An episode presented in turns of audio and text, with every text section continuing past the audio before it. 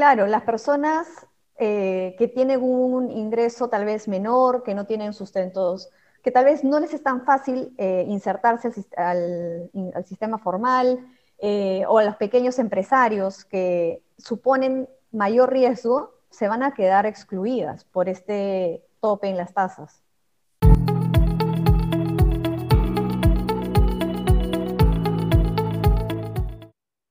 Hola, ¿cómo están? Bienvenidos a Rebaja tus cuentas podcast, el podcast donde hablaremos sobre cómo administrar tus finanzas personales, préstamos y economía diaria. Somos Ulis Yucho y Douglas Santisteban y hoy empezaremos un nuevo proyecto de rebajastuscuentas.com, la fintech que ayuda a la realización de proyectos personales de peruanos a través de préstamos con garantía hipotecaria.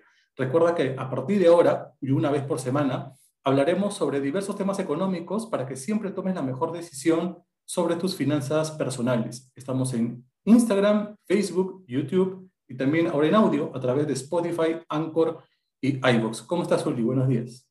Hola, Douglas, estoy muy bien. Estoy emocionada por el inicio de este podcast con Rebaja tus cuentas.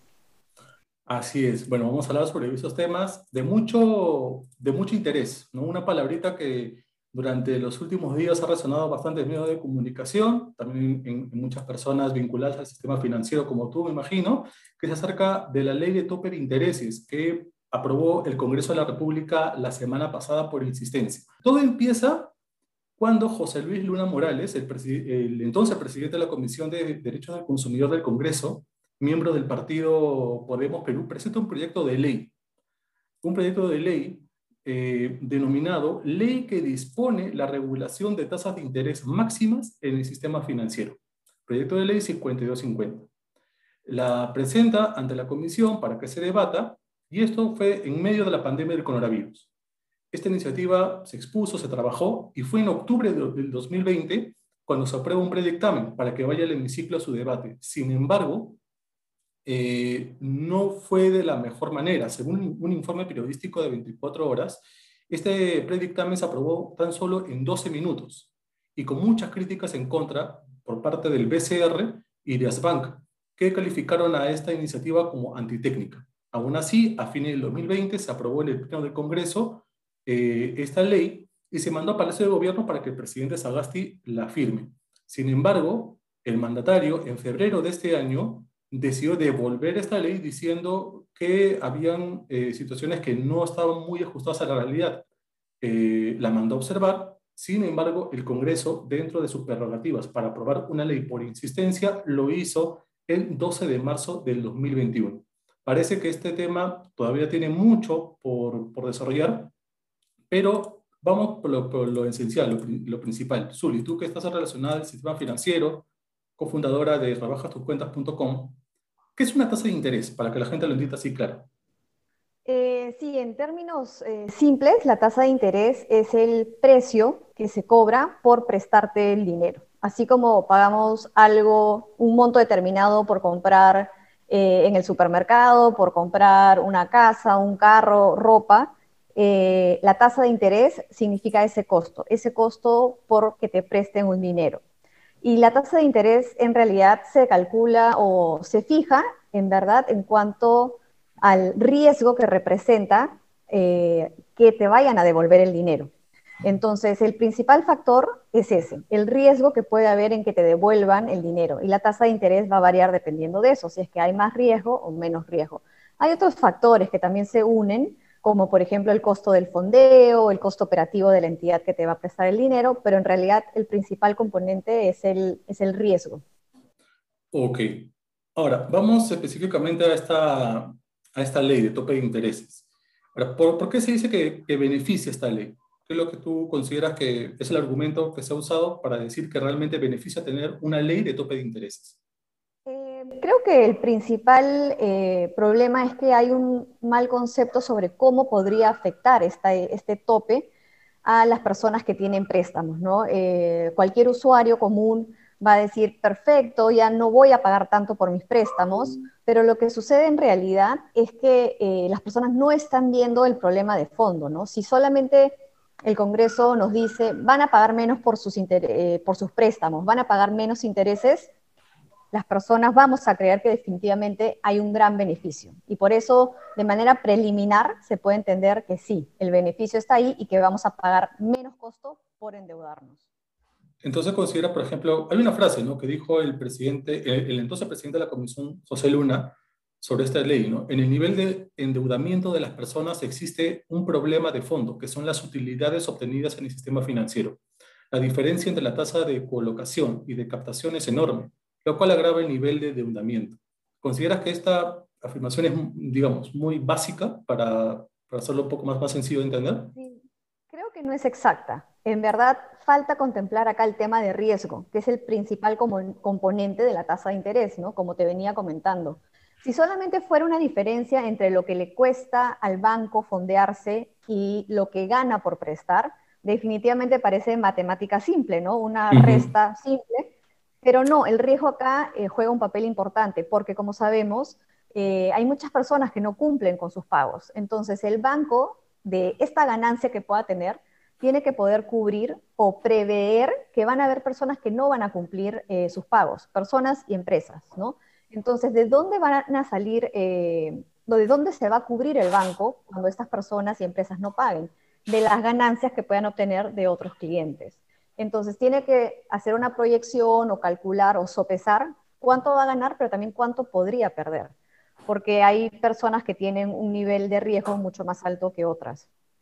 En ese sentido, pasamos a la siguiente pregunta, ¿no? A la antípoda, digamos. Hemos visto por qué supuestamente se dice que beneficia, ahora veamos por qué realmente no beneficiaría tener una ley de tope de intereses. Eh, lo que va a suceder es que cuando ponemos un precio máximo a lo que los bancos pueden cobrar, a lo que las entidades financieras pueden cobrar, eh, lo que va a suceder es que las, eh, las, entidades van a decir, perfecto, si solamente te puedo cobrar hasta acá, no le voy a poder prestar a las personas que yo, le, que yo les iba a cobrar acá, porque estas personas no van a poder aplicar a esta tasa. No significa que porque esta es la tasa máxima, a todas las personas que yo les iba a cobrar acá, las voy a bajar acá. Lo que va a suceder es que a estas personas ya no les voy a poder prestar.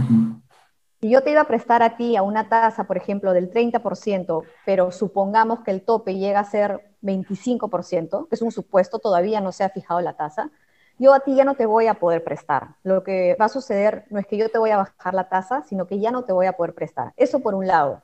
Van a haber personas que ya no van a poder acceder al crédito formal y se van a tener que ir a eh, buscar prestamistas informales, al prestamista del barrio, eh, y que últimamente hemos visto mucho en las noticias, ¿no? De que llegan personas o estos eh, grupos que vienen a cobrarte de manera ya tal vez con agresión física, ¿no? Poniendo en riesgo la vida de las personas. Ese por un, por un lado, ¿no? Y por el otro lado es que van a haber definitivamente entidades que tal vez no van a poder seguir operando si es que hay un tope en la tasa de interés. No van a poder ofrecer préstamos, van a tener que cerrar o van a quebrar y eso va a ser un problema. Van a haber menos entidades ofreciendo préstamos y por el otro lado más personas excluidas de este sistema financiero formal. Por ejemplo, uno de los argumentos que usó el Ejecutivo para rechazar la, ley en febrero de este año fue, ¿no? Resulta perjudicial para la estabilidad del sistema financiero y la protección del ahorro, y generaría una severa afectación económica y exclusión financiera, principalmente al pequeño consumidor. Además, determinó que el gobierno eh, manifestó que en América Latina y el Caribe el 79% de los países con tope de tasa de interés presenta un menor nivel de inclusión financiera, lo que justamente habla, ¿no? que hay personas que de repente ya no van a poder tener, tener la posibilidad de acceder a un préstamo formal, sino va a tener que ver otras vías, no tan ni siquiera informales, sino ya inclusive ilegales, para poder tener una financiación. Exactamente, y esto, este tipo de leyes que se, han, eh, que se han aprobado acá en Perú ya se han aprobado anteriormente en Chile, en Colombia, en Bolivia, y se ha, y se ha visto, como dices, que el efecto es el contrario, ¿no? Se quedan muchas personas fuera del sistema financiero y el resultado llega a ser totalmente opuesto a lo que se pretende obtener. Entonces, ya hay evidencia de que esto no funciona, eh, pero aún así, pues se ha probado.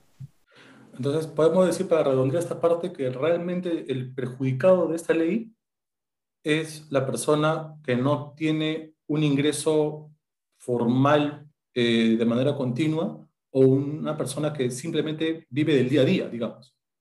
Claro, las personas eh, que tienen un ingreso tal vez menor, que no tienen sustentos, que tal vez no les es tan fácil eh, insertarse al, sistema formal, eh, o a los pequeños empresarios que suponen mayor riesgo, se van a quedar excluidas por este tope en las tasas. Ahora, ¿eso cómo va a afectar, por ejemplo, al pedido de préstamos específicamente? ¿no? El sistema financiero puede brindar eh, servicios de tarjeta de crédito, por ejemplo, pero en el caso de préstamos, ¿cómo puede afectar a una persona que no tiene eh, un ingreso continuo?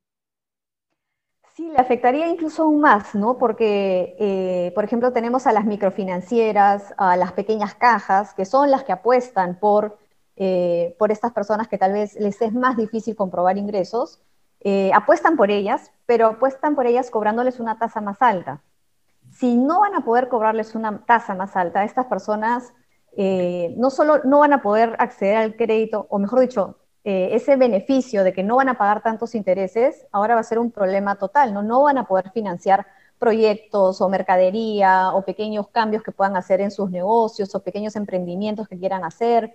No lo van a poder hacer, no van a, no van a poder tener acceso a este, a este financiamiento. Ahora, también se ha hablado durante el proceso de debate, o podemos decir pequeño proceso de debate a la aprobación de esta ley, es acerca del papel que tiene el Banco Central de Reserva en el Perú, ¿no? de no intervenir en el, mercado financiero. ¿Esta es realmente verdad? ¿Realmente el BCR no interviene y es por eso que se ha dado esa ley?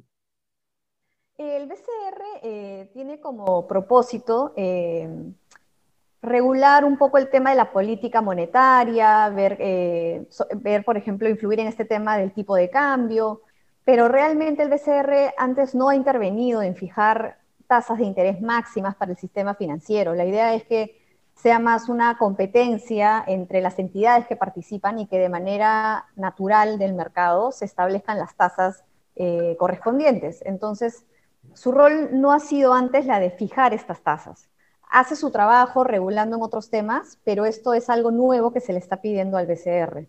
Em, si está bien o está mal, ya el Congreso decidió que simplemente lo tiene, lo tiene que hacer.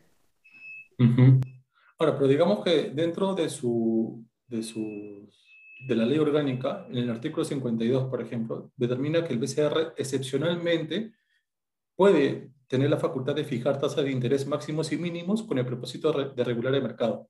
Y esto lo hizo eh, el año pasado, ¿no? producto de eh, la recesión económica que se estaba comenzando a vivir por el avance del coronavirus en abril del 2020, ¿no? cuando redujo a un eh, mínimo histórico del 0.25%. Digamos, este, sí, sí tendría la, la, posibilidad, pero claro, como tú manifiestas, la libre competencia debe primar en un país donde ya tenemos experiencias negativas cuando el Banco Central de Reserva interviene. Exacto. En ese caso, eh, si no me equivoco, para este tipo de préstamos se fijó esta tasa de interés como para promover eh, el acceso al crédito, que las empresas pudieran salir adelante, pero acá estamos hablando de imponer ya una tasa máxima, que ya es como un objetivo muy distinto y que el BCR mismo se ha pronunciado y ha dicho que esto, eh, perdón, la SBC se ha pronunciado y ha dicho que esto va a tener un efecto adverso, ¿no? Como lo se ha visto en otros países. Y justo ello, en otros países, ¿cómo, cómo has podido ver que esa, ese tope de intereses se ha podido manifestar en otros países? No solamente en la región, sino también en el mundo. ¿Cuál es la, digamos, la experiencia que se puede recoger a partir de esas disposiciones?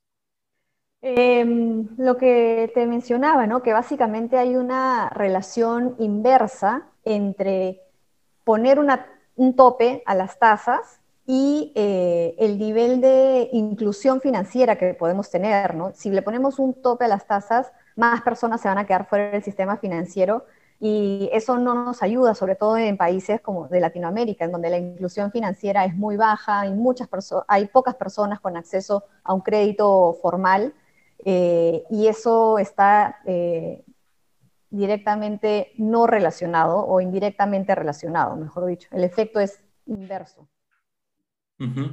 Por ejemplo, este, en la región ya hay países como Argentina, Chile, Colombia, Nicaragua, Ecuador, Paraguay, Uruguay y Venezuela que han puesto en práctica esta, este tipo de regulaciones y que en verdad no han tenido eh, resultados tan positivos como, como se esperaba.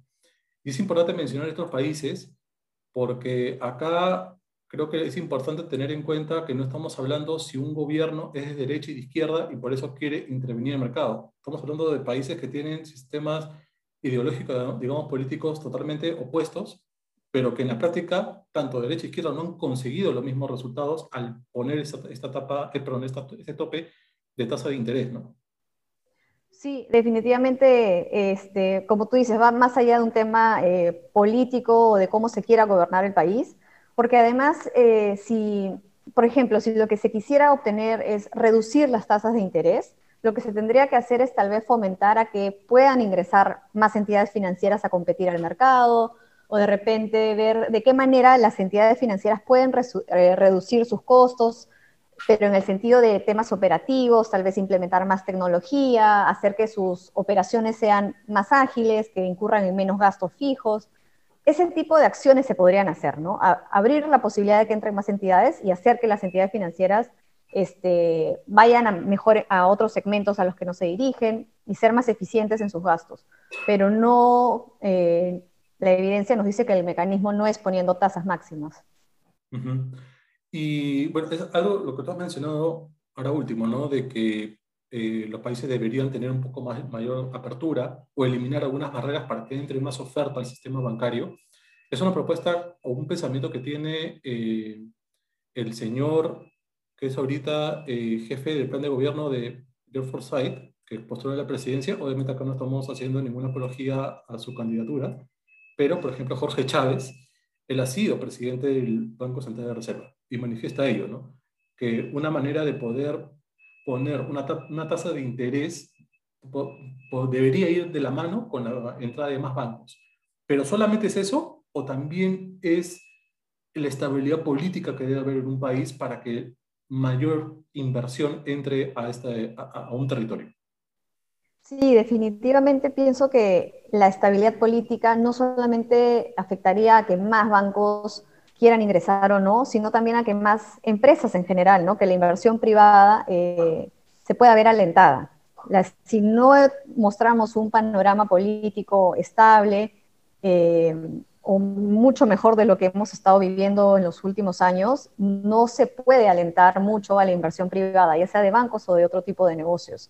Eso definitivamente juega un, un, factor importante. Ahora, ya para, para culminar, ¿Tú consideras que estos tipos de manifestaciones eh, o opiniones en torno al, a, forzar a que, los, que los bancos cumplan con una tasa de interés impuesta por el gobierno es también jugar con las expectativas de la gente en medio de una campaña electoral? ¿Es saludable esto? Sí, yo creo que definitivamente no es saludable y yo creo que quisiera creer que no, no se ha promulgado esta ley con un objetivo de ganar este, votos y ganar este, favoritismos con las personas, pero creo que al final sí tiene ese efecto, ¿no? Las personas, a primera vista, podemos creer que esta ley nos va a beneficiar, que va a beneficiar nuestros bolsillos, que nos va a beneficiar en los préstamos que ya tenemos, pero como hemos visto, la realidad es que no, el efecto va a ser totalmente opuesto y lo veremos en algunos meses o en algunos años, cuando veamos que menos personas pueden acceder al crédito, que menos personas pueden acceder a una tarjeta de crédito, a un préstamo, cuántas empresas o microempresas no van a poder financiarse, sobre todo en estas épocas tan difíciles en las que necesitamos que haya más financiamiento para pasar estos baches que hemos tenido. Ahora, eh, este Congreso también se ha caracterizado por brindar, o bueno, por promulgar una ley de devolución de aportes de la ONP que pasado un tiempo se vio en el Tribunal Constitucional que al final se anuló. ¿Tú crees que va a pasar algo parecido con la ley de tope de intereses?